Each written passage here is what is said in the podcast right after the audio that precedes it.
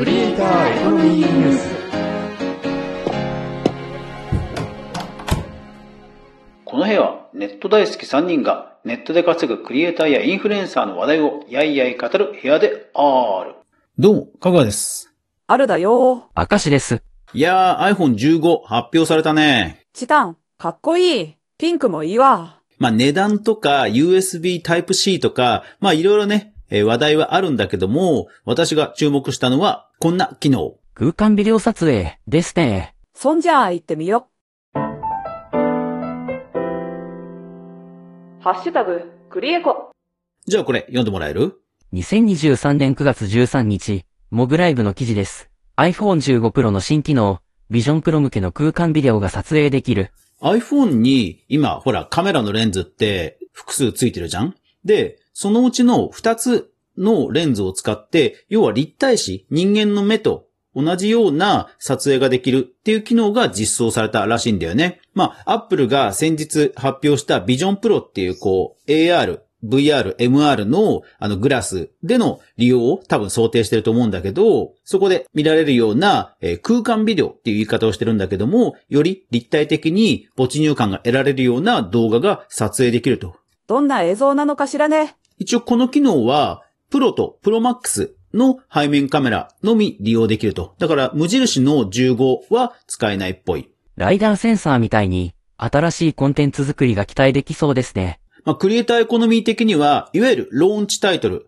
そのデバイスが出た時に、やっぱりコンテンツとして揃っていれば、まあ、かなりね、え多くの人の目に触れるので、バズる可能性も高いということでは、プログラミングとはまた違ったジャンルで、動画っていうジャンルで、ビジョンプロのリリースと同時に、まあ、クリエイターがね、参戦できる武器が、えー提供されたということだよね。だからどんなコンテンツが出るか楽しみだよな。ハッシュタグ、クリエコ。まあ、コンテンツが出ることもそうだし、あとは、まあ、思い出をより立体的に体験できるということを Apple も言ってるので、まあ、思い出の振り返り方とかも変わるかもしれないよな。一方で、懸念としては、こういう 3D 立体視って、なんか出ては消え、出ては消えって、なんかない？なんか、既視感はあるのよね。うん。古くはね、任天堂のバーチャルボーイ。あれなんかは、まあ本当に黒歴史的によくね、X とかのタイムラインにも不定期に出てくるけど、あとはほら、任天堂 3DS の立体ゲーム。あれもね、結局、そんなに広がりはなかったよね。あと何気にほら、YouTube でも立体視ができる VR モードっていうのがあるんだけど、じゃあそれがむちゃくちゃ話題になってるかっていうと、そんなことはないじゃない。うん。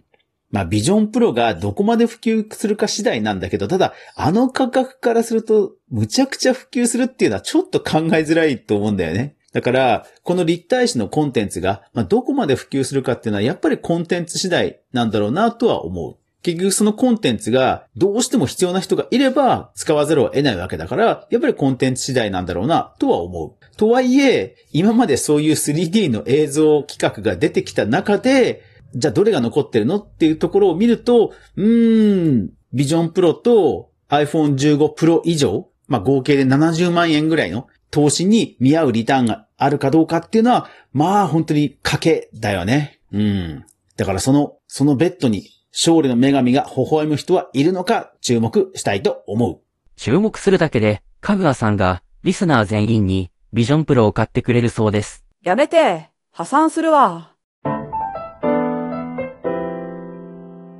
クリエイターエコノミーニュース。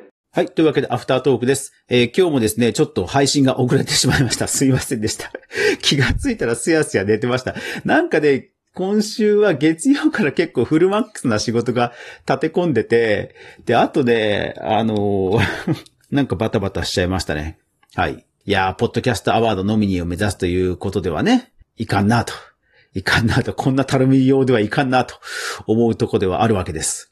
そう。で、ポッドキャストアワードの常連の、ポッドキャストプロデューサーの野村隆文さん。彼がメンターを務める、ペンクリエイターズアワード2023ネクストという、まあ、ワークショップがあって、これに今応募しようかどうかをちょっと迷っています。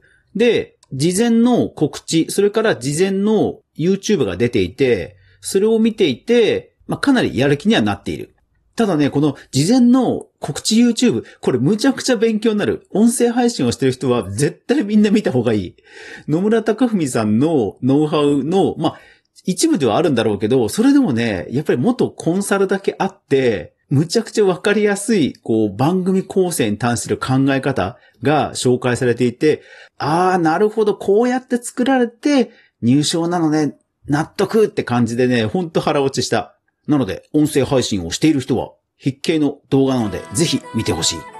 ゆるいながらも一時ソースをちゃんと確認するメディア、クリエイターエコノミーニュースでは、香川が毎日、クリエイターエコノミーに関するニュースをブックマークしていく中で、心揺さぶられたものをお届けしています。毎日の収録配信と週に1回の無料のニュースレター、2つの媒体で情報発信をしていますので、ぜひフォロー登録、よろしくお願いします。今年も無事に東京ゲームショウに行けることになりました。インフルエンサー枠当選するといいな。というわけで、ポッドキャストアワードノミニーに俺はなる。また明日もこの部屋で待ってるぜ。ではでは。バイバイ。